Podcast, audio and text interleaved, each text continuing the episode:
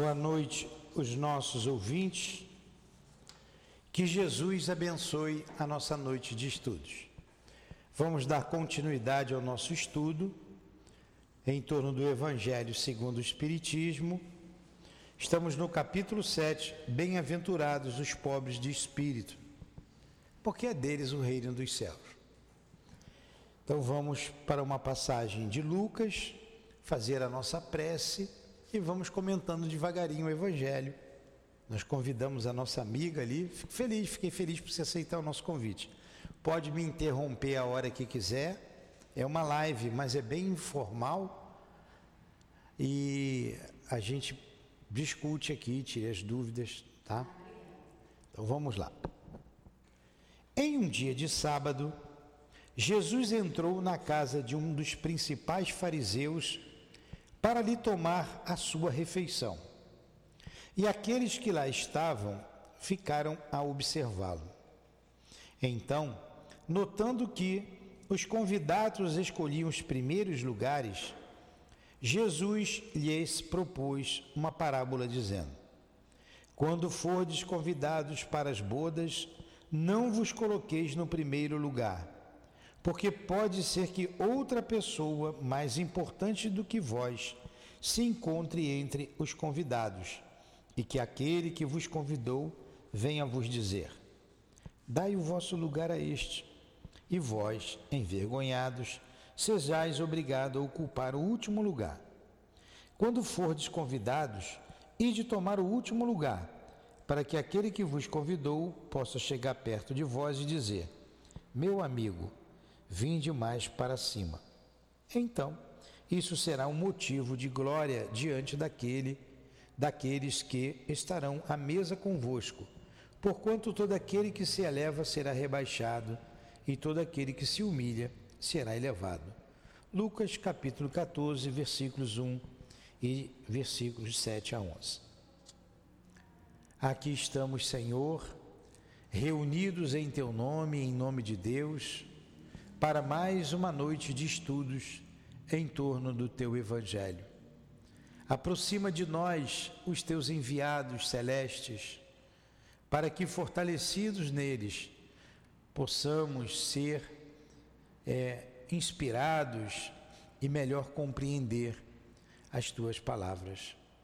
Em nome então do nosso querido irmão altivo, diretor da nossa casa de amor, o SEAP, em nome dos espíritos guias desta casa, em nome de Leon Denis, de Allan Kardec, em nome do amor, do nosso amor, do teu amor, Jesus, mas acima de tudo, em nome do amor de Deus, nosso Pai, o Criador, é que pedimos a devida permissão para iniciarmos os estudos da noite de hoje.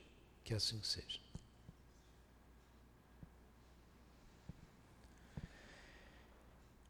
Muito bem. Então vamos lá. Semana passada nós estudamos o item 3, né? Todo aquele que se eleva será rebaixado. Então vamos lá dar continuidade.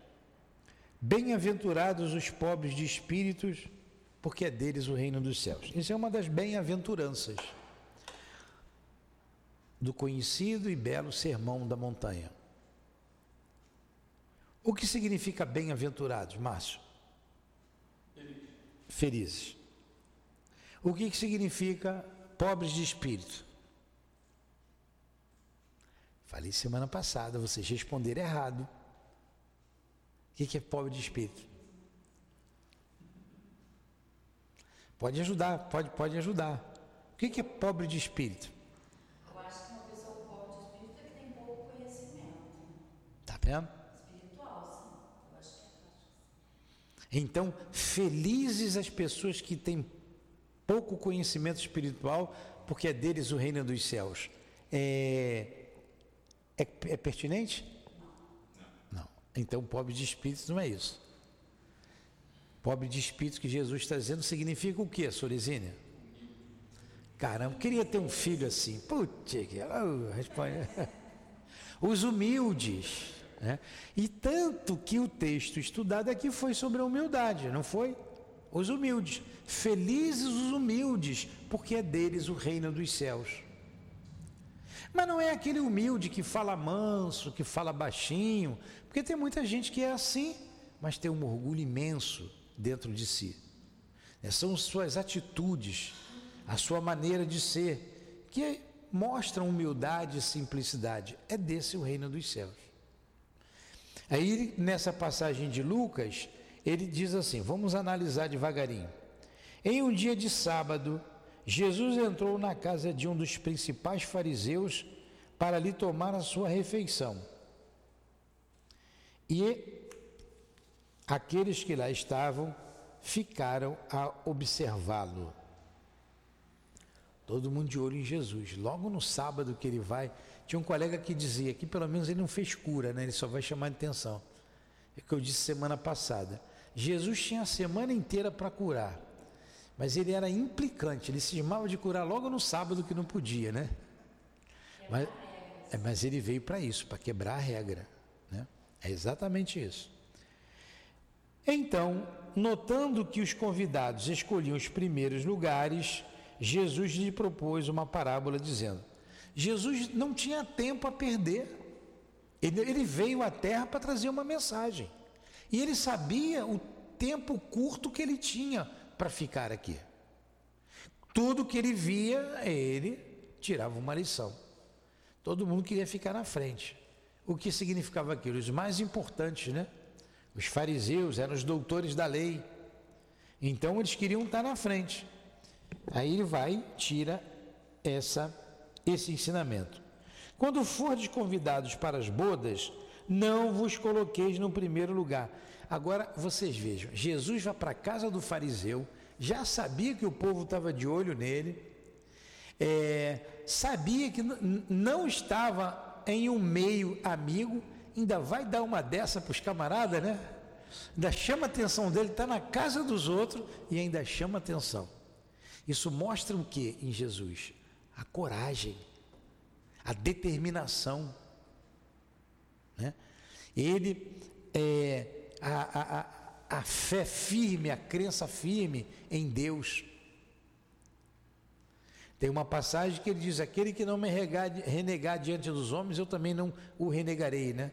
Não tem aquela passagem? E ele continua falando dessa maneira. Quando ele diz renegar, não é você dizer que, ah, eu acredito em Jesus.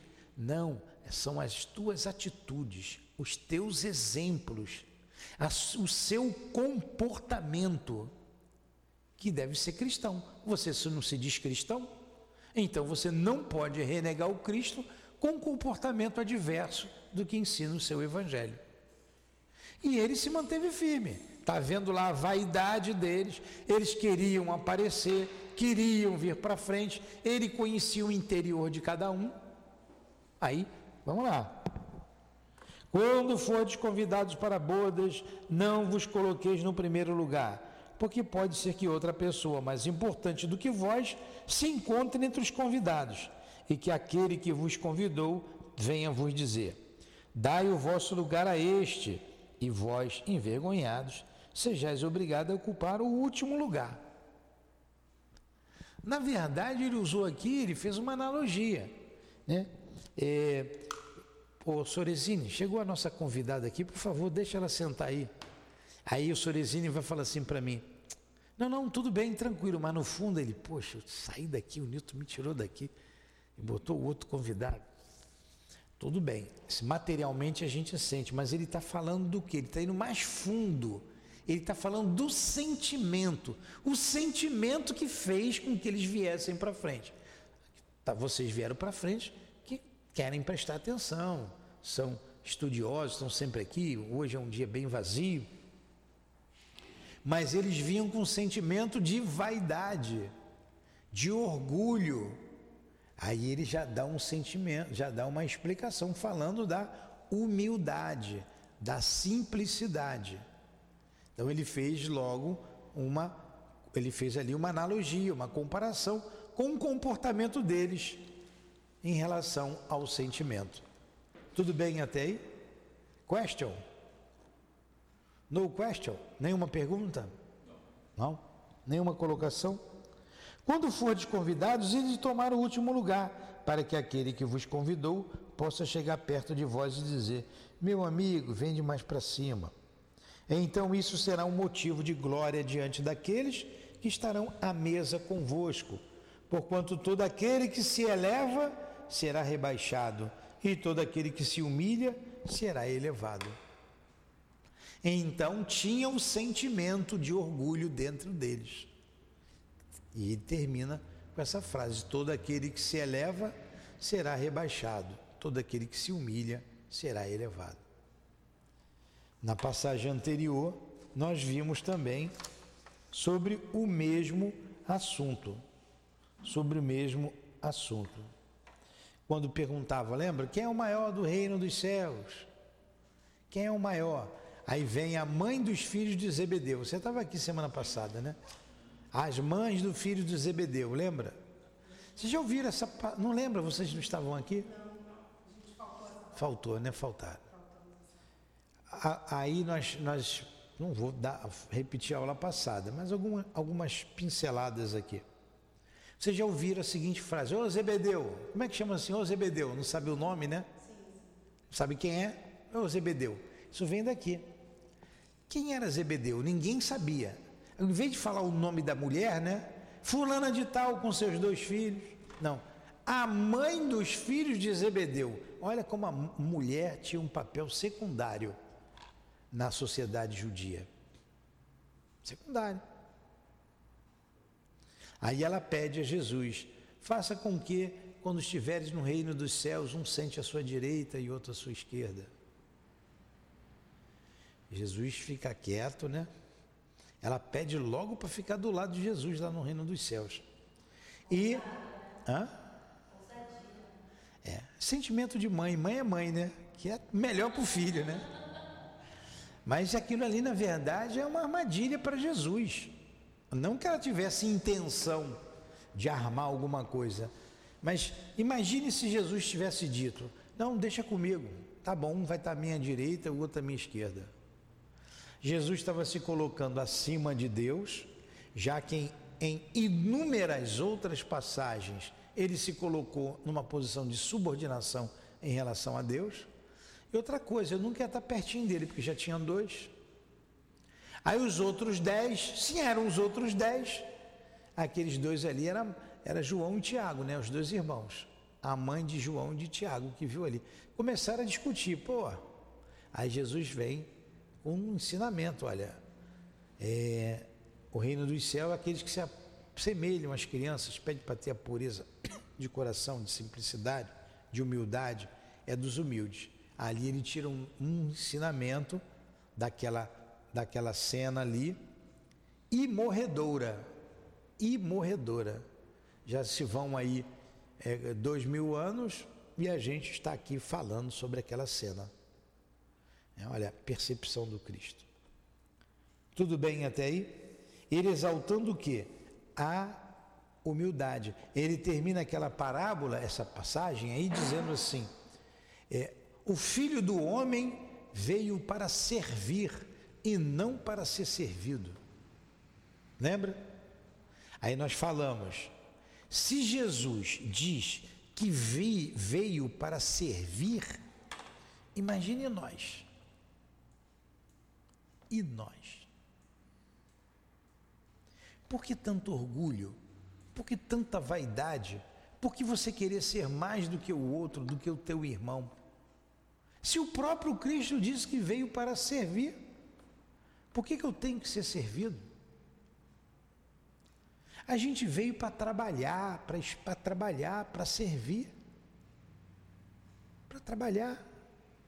Viemos com carteira de trabalho, não viemos com passaporte. Ninguém veio para passear. Todos viemos para trabalhar. Viemos para aprender a amar. Qual o grande ensinamento? Amar a Deus sobre todas as coisas e o próximo como a ti mesmo. Então viemos para aprender a amar. E eis que o um novo ensinamento eu vos dou: amai-vos uns aos outros como eu vos amei. E por que tanta discórdia, tanta briga se discute por causa de tudo. Por causa de besteira, até para fazer uma canjica. Eu vejo tanta besteira, tanta bobagem. Se discute, se briga por causa de tudo. Mas vamos lá. Aí vem o comentário de Allan Kardec sobre esta passagem. O comentário de Kardec. É... Aqui a gente faz assim, Adriane. O, o Evangelho tem todas as máximas morais do Cristo, de cunho moral. E essas máximas, ela pode ser aproveitada em qualquer religião. Fala de amor, fala de humildade. É, qualquer religião, ninguém vai discutir isso, que é óbvio. E em cima dessas passagens há uma análise de Kardec e uma análise também dos espíritos. Então, análise aqui de Kardec.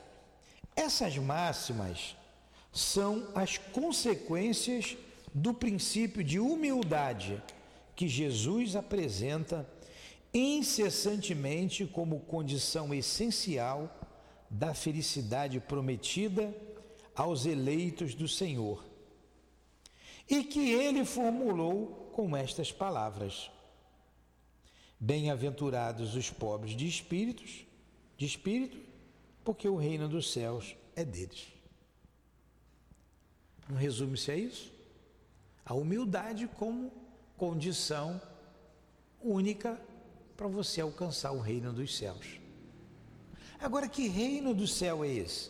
Que reino do céu é esse? O Noêmia.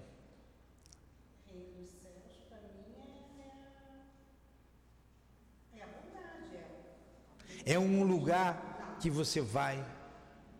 O reino dos céus é um lugar que você vai, o Jô. O que, que é o reino dos céus? Não adianta eu ficar falando, vocês ficarem assim olhando para mim, ó, com cara de defunto. Raciocina, pensa e responde. O que, é o reino dos céus? Hã? O mundo espiritual, o que, é o reino dos céus? É, para todo mundo, é.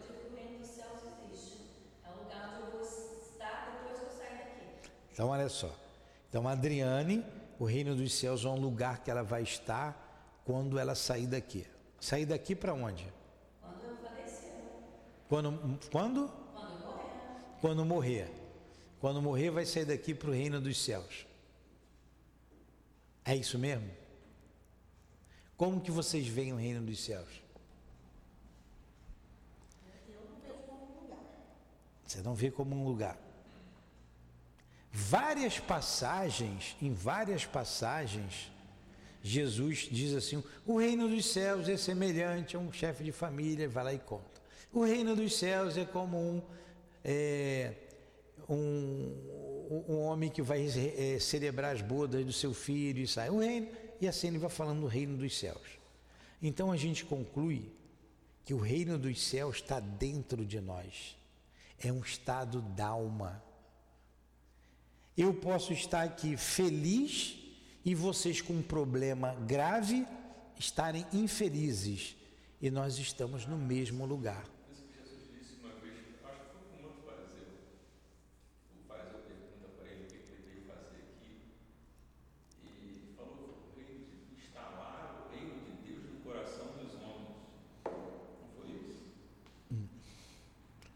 Isso aqui. É, não está no. Eu me recordo dessa passagem vagamente, não sei precisar onde, nem como. Quem és tu, para poder? Eu não me lembro. Então, o reino dos céus, quando ele fala aqui, bem-aventurados os humildes, porque é dele o reino dos céus, porque o humilde está sempre feliz, está sempre em paz com a sua consciência, seja no mundo encarnado, seja no mundo desencarnado. O reino dos céus está dentro de cada um de nós. Vamos pegar Jesus e Pilatos. né? Como é que era a alma, o íntimo do Cristo, o íntimo de Pilatos? Então é um estado da alma. Esse é o reino dos céus. Ó, essas máximas são a consequência do princípio da de humildade que Jesus apresenta incessantemente como condição essencial da felicidade prometida aos eleitos do Senhor e que ele formulou com estas palavras: Bem-aventurados os pobres de espíritos, porque o reino dos céus é dele. Os humildes. Ele apresenta uma criança como símbolo da simplicidade de coração e diz: Aquele, pois, que se humilhar e se fizer pequeno como esta criança, esse será o maior no reino dos céus. Ou seja, aquele que não tiver nenhuma pretensão à superioridade ou a ser infalível. Porque a criança é simples. Ele não disse que o reino dos céus é para as crianças. Ele disse que o reino dos céus é para aqueles que se assemelham às crianças. A criança briga aqui agora, daqui a pouco está de bem, ela não guarda mágoa. Os pais às vezes brigam, um com o outro, porque seus filhos lá se arranharam, e daqui a pouco pai, os pais estão sem se falar, um com o outro, e as crianças estão brincando de novo. Então é para aqueles que se assemelham às crianças, que têm esse comportamento de simplicidade. O mesmo pensamento fundamental é encontrado neste outro ensinamento. Todo aquele que quiser ser o primeiro dentre vós, que seja seu escravo. E também neste, todo aquele que se eleva será rebaixado, e todo aquele que se humilha será elevado. Como é que foi a vida de Jesus? Como foi? Sempre servindo, sempre servindo, sempre ajudando, sempre ensinando. Por isso que ele é o mestre, ele ensinava, e ele ensinava com o exemplo. Ele falava e ele tinha um comportamento idêntico ao que ele ensinava. Sempre. Não teve medo de morrer, não praguejou a ninguém, ele ficou falando mal dos judeus, dos fariseus, falou mal de Pilatos, dizendo que ele foi omisso. Ficou quieto ali na dele. Tem algumas palavras ali que anotaram, né? Que ele se dirigiu à mãe a João. No final ele entrega seu corpo a Deus. Fala que aqueles homens são ignorantes. Ele não chama os homens de ignorantes? Chama. Quando ele diz assim, Pai, perdoa-lhes que eles não sabem o que fazem. São ignorantes, eles não sabem. Eles não sabem o que vão responder por tudo que estão fazendo. E depois, por último, ele diz: Pai, minha alma entrego a ti, né? entrego os seus braços a minha, receba a minha alma. E ele, ele dá o último suspiro. Nunca reclamou, não xingou a ninguém. Não xingou a ninguém. Alguma, alguma comentário? No question. Ah. Tanto o céu quanto o inferno, vai saber que o inferno e o céu não existem, são estados da alma. Mas a maioria acha que é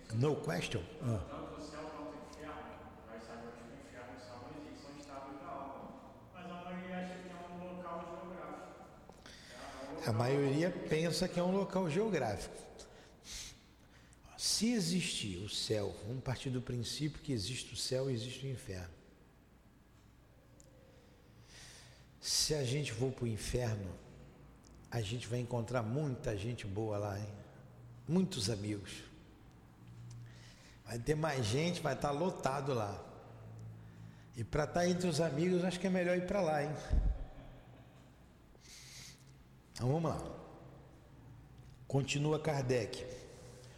O Espiritismo vem confirmar a teoria pelo exemplo, mostrando-nos grandes no mundo dos espíritos aqueles que foram pequenos na terra. E muitas vezes bem pequenos aqueles que nela eram importantes e poderosos.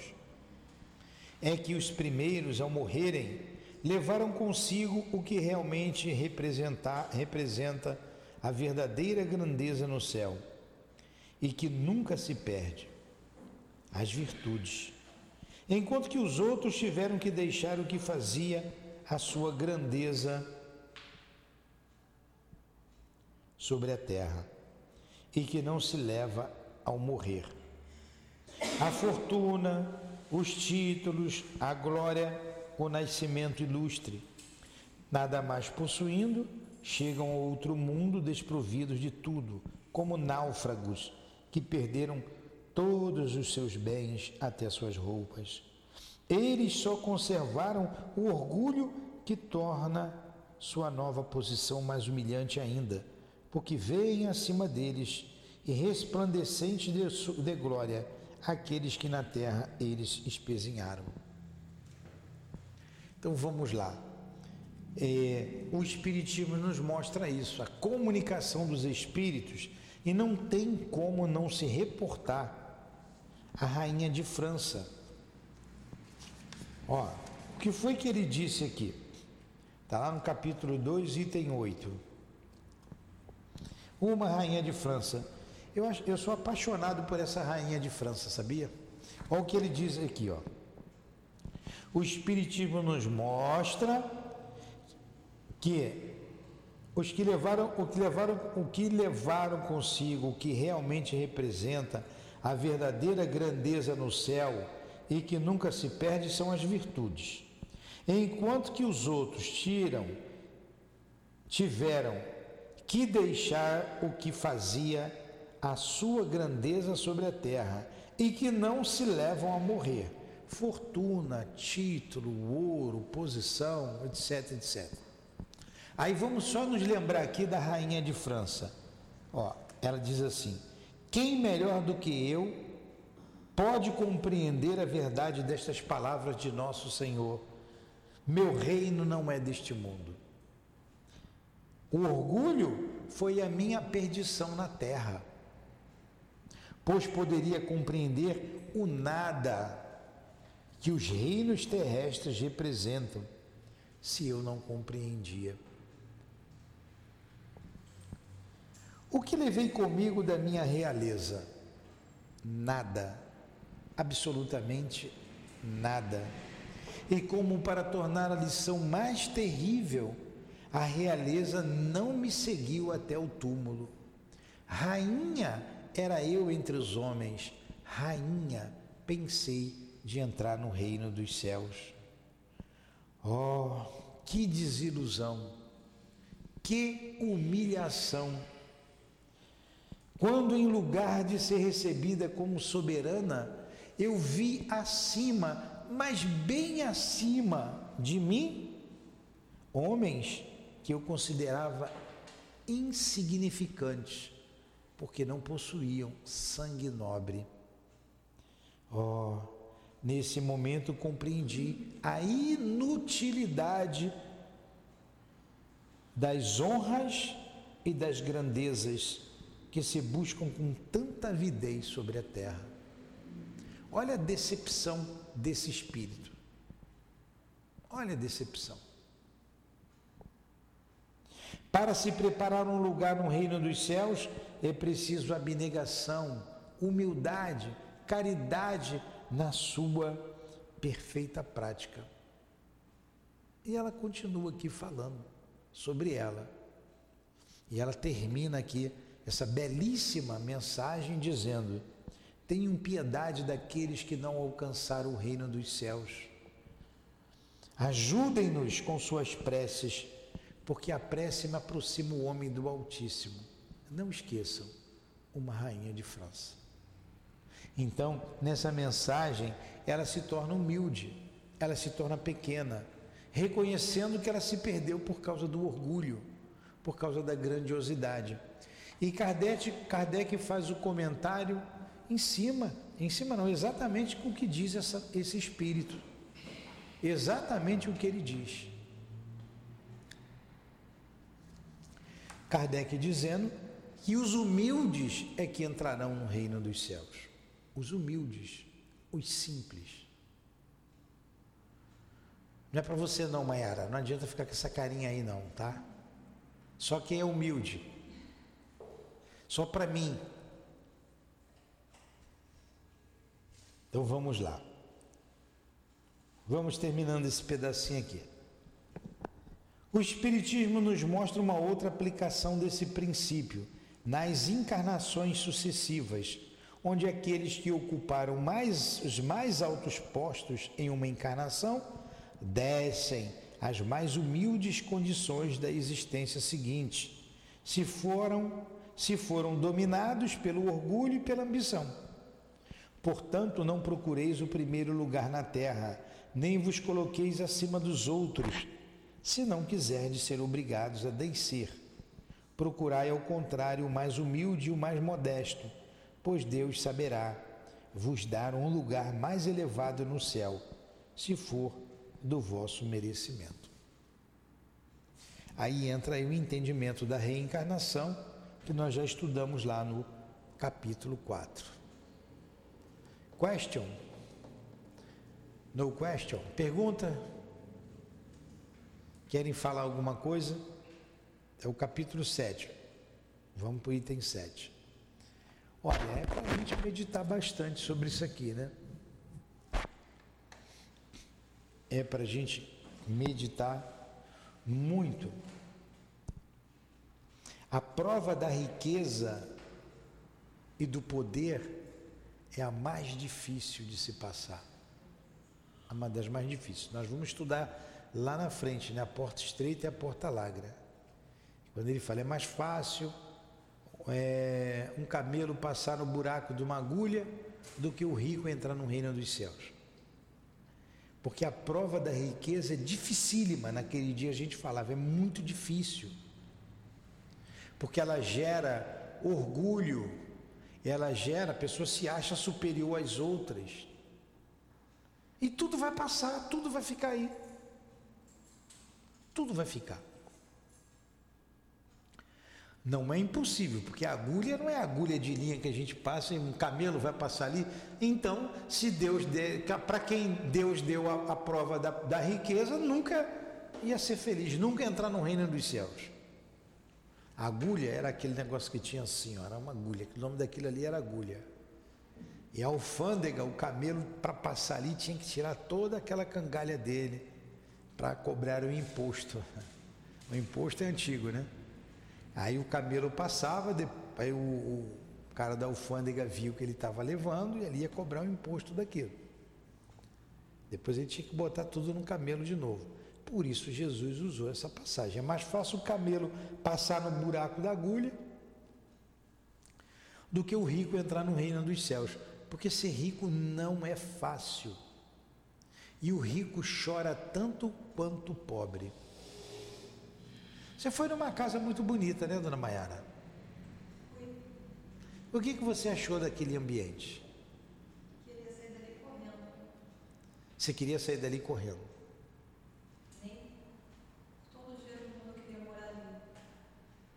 tanta tristeza, tanta dor. É um lugar bonito. Aos olhos do homem, bonito. Aquilo, aquele lugar é atiça a cobiça das pessoas, a inveja das pessoas. O rico, ele é invejado. Por que, que ele tem e eu não tenho? Por que, que ele não pode me dar se ele tem muito? Ele dá se ele quiser. Ele é obrigado. Dá se ele quiser. Para quem ele quiser. Mas a gente, né, o invejoso cobra isso. Então é muito difícil. O dinheiro leva você aonde você quer. Você compra o que você quer. Você come o que quer, aonde quer. são as facilidades que faz você é, se perder. Não vou falar aqui da riqueza. Não, vamos falar aqui da humildade, da simplicidade. É porque a riqueza gera o orgulho. Não é fácil meter a mão no bolso, não, Sorizine. Não é fácil, não. Não precisa perguntar para rico, não. Pergunta para classe média. Pergunta até para o pobre mesmo. Agora, tem pobre que tem é, é, o, o Bill foi esperto, né? Eu vou abrir um parênteses aqui só para descontrair. O Bill vem todo dia e pedir dois reais, um real para tomar um negocinho dele aí, a gente sempre dá. Aí o Tiago pediu dois reais a ele, emprestado. Viu, de brincadeira, me empresta dois reais aí. Ele parou, pensou. Se você me der cinco, eu te empresto dois. Mas tem gente que tem pouco e divide o pouco que tem. Ele divide o pouco de feijão com a vizinha que não tem nenhum. Eu vejo isso aqui. Mas eu vejo o pobre aqui que pega a cesta aqui, pega ali, pega lá, pega acolá e não dá nada para ninguém. E se tem a mais, ela vai na venda, vende para obter dinheiro e compra lá a bebida, o que ela quer para ela. Então isso é da alma humana, é do caráter. É uma prova a pobreza, é uma prova a riqueza. Provas diferentes, mas todos temos que passar pela prova da riqueza e pela prova da pobreza. Todos nós precisamos passar por ela. Aí só a reencarnação para entender tudo isso. Perguntas? No questions, temos aí mais só oito minutos, dez minutos no máximo, a gente encerra. Mistérios ocultos aos sábios e aos prudentes. Item 7. Então, Jesus disse estas palavras: Graça vos dou, meu Pai, Senhor do céu e da terra, porque escondestes estas, essas coisas aos sábios e aos prudentes, e as revelastes aos simples e aos pequenos. Mateus, capítulo 11, versículo 25. Estranho, né? Jesus dizer isso. Meio estranho, né? Então Jesus disse: Graça vos dou, meu Pai. Estranho se a gente não entendeu por que, que ele está dizendo isso. O que significa essas palavras do Cristo? Então Jesus disse estas palavras: Graças vos dou, meu Pai, Senhor do céu e da terra, porque escondestes essas coisas aos sábios e aos prudentes, e as revelastes aos simples e aos pequenos. Porque o sábio e o prudente não quer saber. Normalmente o sábio ele se acha Deus, o rico, o poderoso se acha Deus. Então ele não quer saber.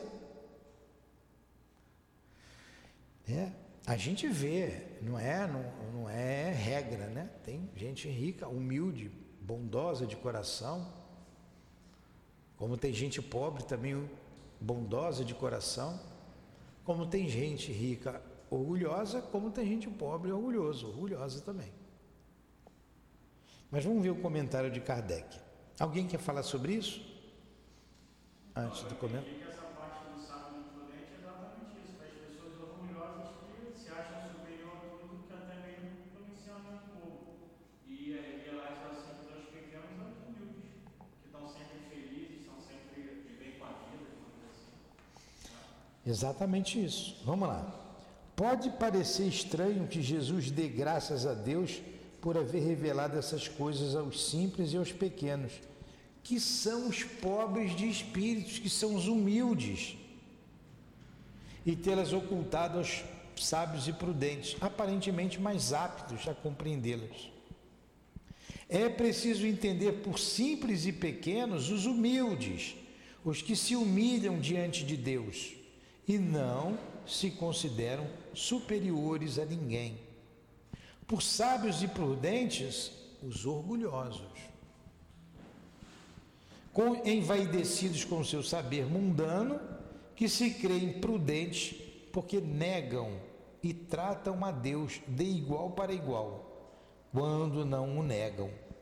Porquanto na antiguidade sábio era sinônimo de douto, eis porque Deus lhes deixa a busca dos segredos da terra e revela-os dos céus aos simples e aos humildes que se inclinam diante dele.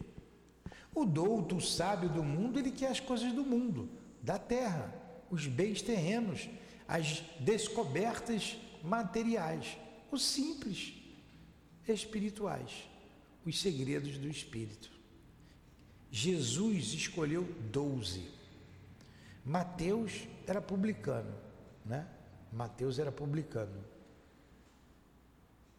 Só Mateus. Os outros onze eram simples pescadores. Ele não escolheu nenhum fariseu. Você vê lá um Gamaliel que tinha um coração bondoso, um Nicodemos tinha um coração bondoso, mas a maioria era orgulhoso. A maioria era de muito orgulho. Um Paulo de Tarso, por exemplo, um, um, um Anás, um Caifás, né, o chefe dos sacerdotes, um era genro do outro. Então o farisaísmo era de muito orgulho e Jesus poderia fazer a vida dele ali. Jesus não foi diante de, de Pilatos? És, pois, rei? Pilatos pergunta, né? Estão dizendo, tu dizes, sou rei. Não vinha, vinha a este mundo para dar testemunho, continua lá. Aí Pilatos faz uma outra pergunta a ele, né? Quando ele fala da verdade. Mas o que é a verdade? O que, que Jesus responde? Nada. Nada. Ficou calado. Aí Pilatos não vai me responder? Você não sabe que eu posso decidir a sua vida e a sua morte aqui agora? Isso aí é melhor falar. Era melhor ter falado, né? Melhor, não, essa é a melhor resposta. É. Jesus ficou calado. Aí Jesus, aí nessa hora, falou: Não terias poder nenhum sobre mim se Deus não tivesse Do dado. céu não fosse. É, se do céu não fosse dado.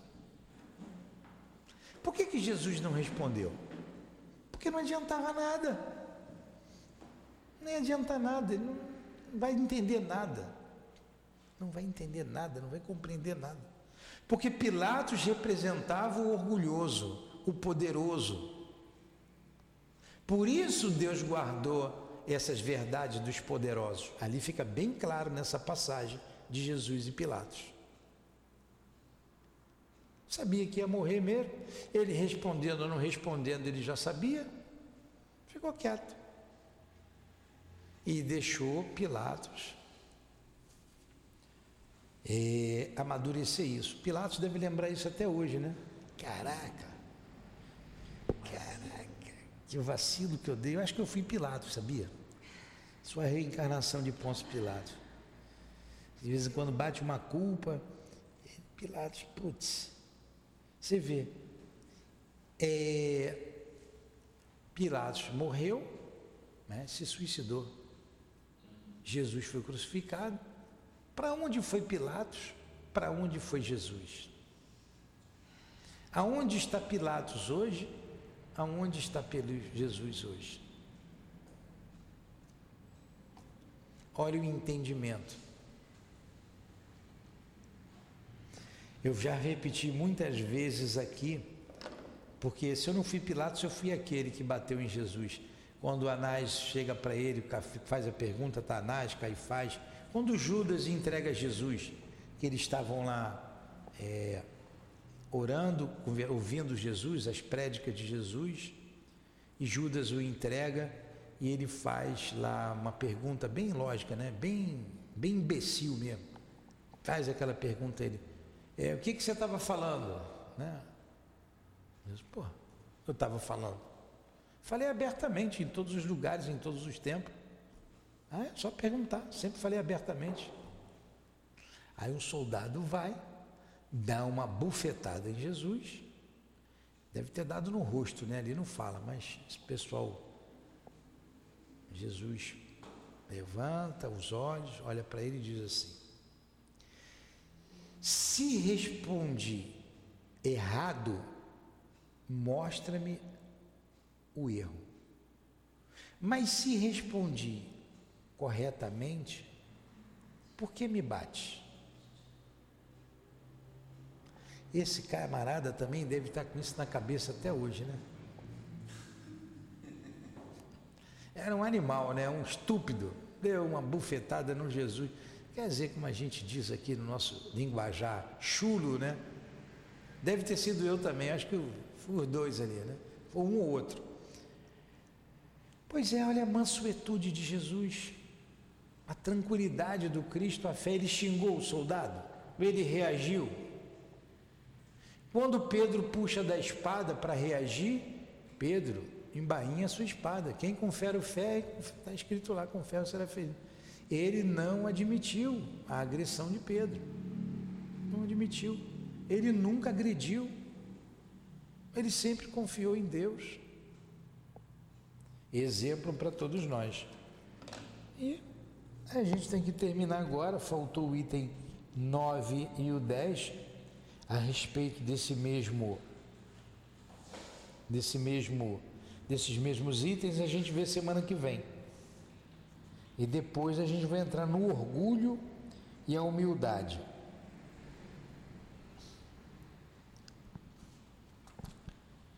Tudo bem? Alguma pergunta? Alguma colocação?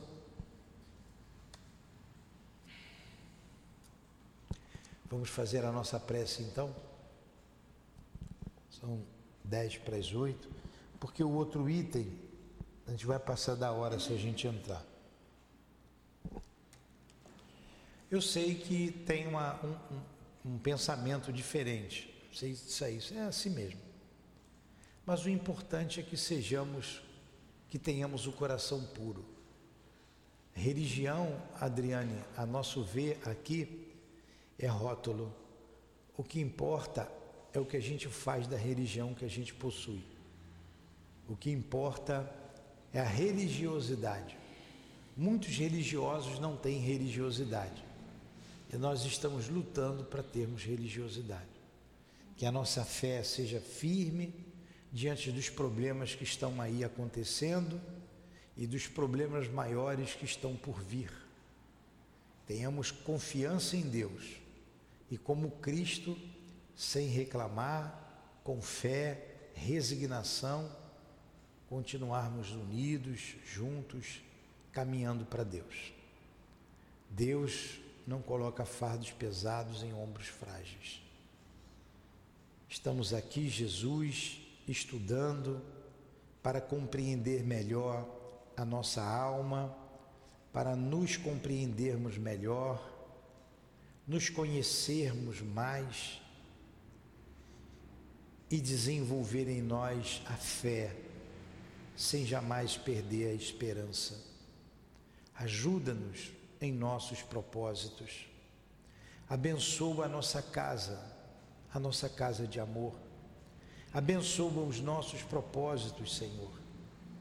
Olhai por cada um de nós. Proteja-nos, ampara-nos leva-nos para os nossos lares em paz e em segurança. Agradecidos aos bons espíritos, a Ti e a Deus nosso Pai acima de tudo. Encerramos então os estudos da noite de hoje, sempre em nome da direção espiritual da nossa casa, do nosso irmão altivo, do nosso Kardec, do nosso Leon Denis em nome do amor, do amor que vibra nesta casa e em nossos corações, do nosso amor, minha querida, do teu amor, Jesus, e do amor de Deus, nosso Pai, acima de tudo, que encerramos os nossos singelos eh, estudos acerca do teu Evangelho, Senhor. Que assim seja. Graças a Deus.